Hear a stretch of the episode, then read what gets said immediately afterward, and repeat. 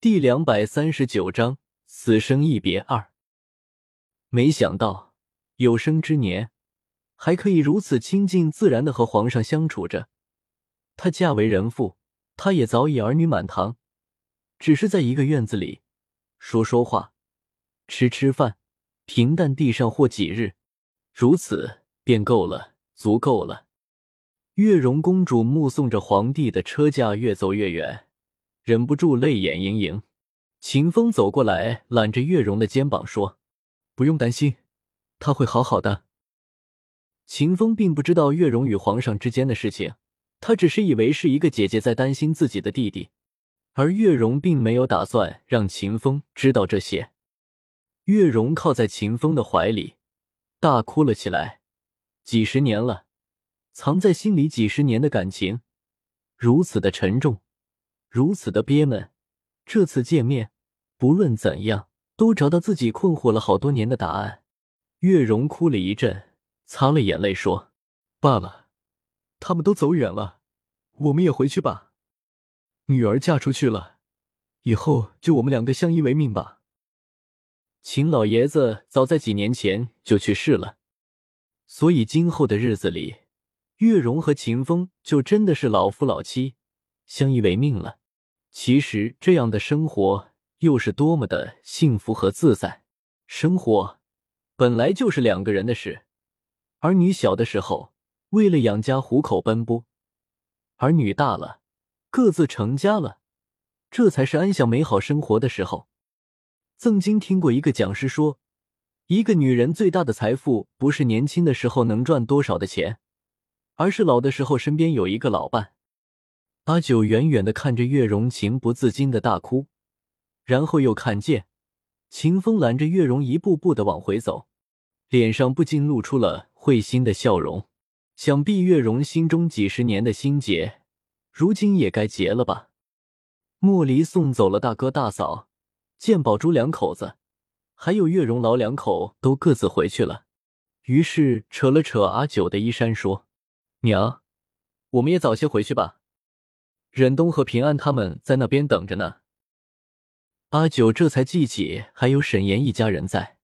皇帝因为要赶回京处理政务，所以来得晚，走得早。而沈岩是个教书匠，学堂里也请了不少教书先生，平日里就很是清闲，所以来的早些，走的也晚些。阿九走到沈岩跟前说：“他们都走了，我们不管他们。你看，这都冬天了。”马上就要过年了，你们干脆给家里捎一封信，就留在我这里过年吧。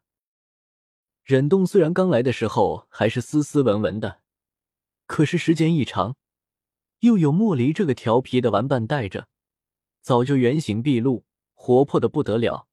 此刻听说九姨挽留自己爹娘在这里过年，顿时高兴坏了。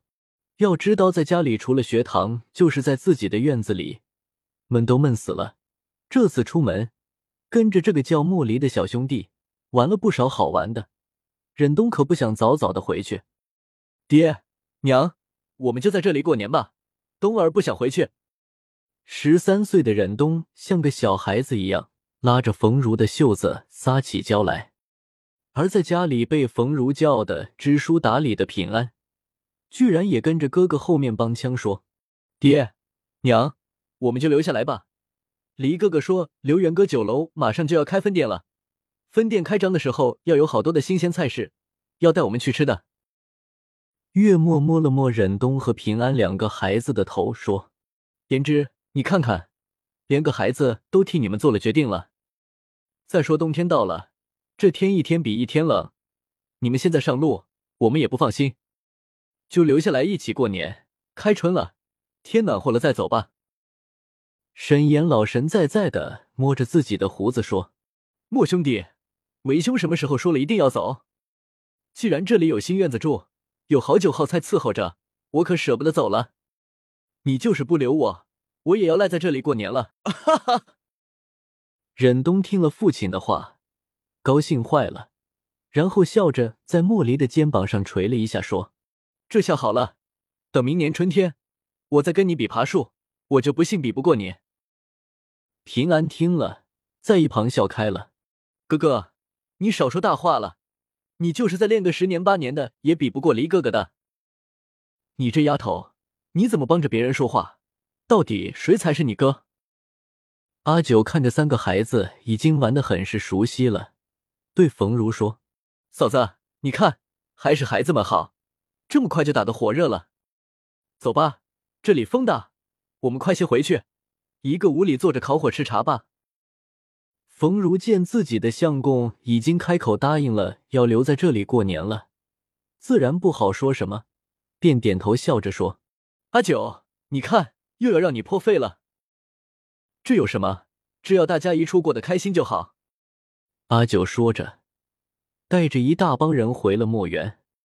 园子里，初夏听说沈岩决定不回去了，便开始吩咐下人将房间的门窗的缝隙补好，提前领了木炭。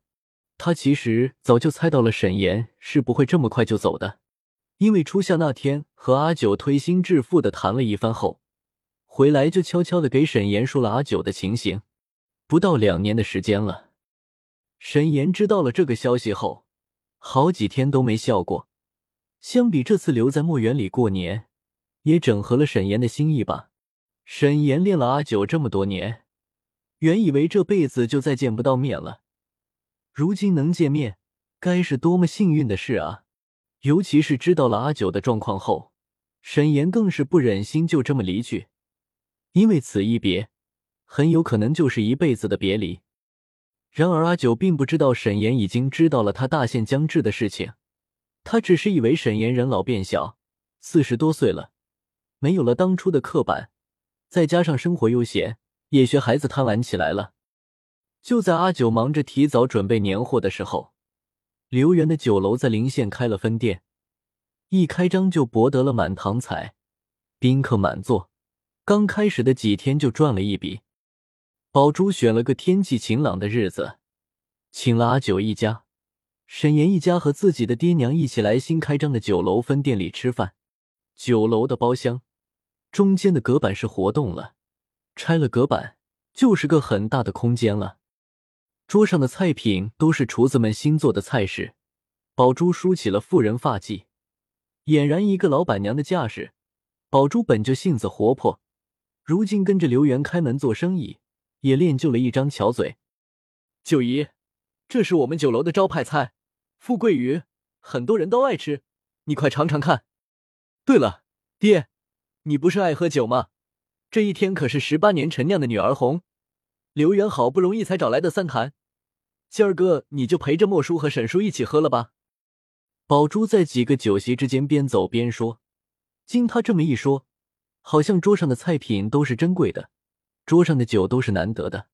而且让月容和阿九都很开心的是，珠儿终于真正的长大了。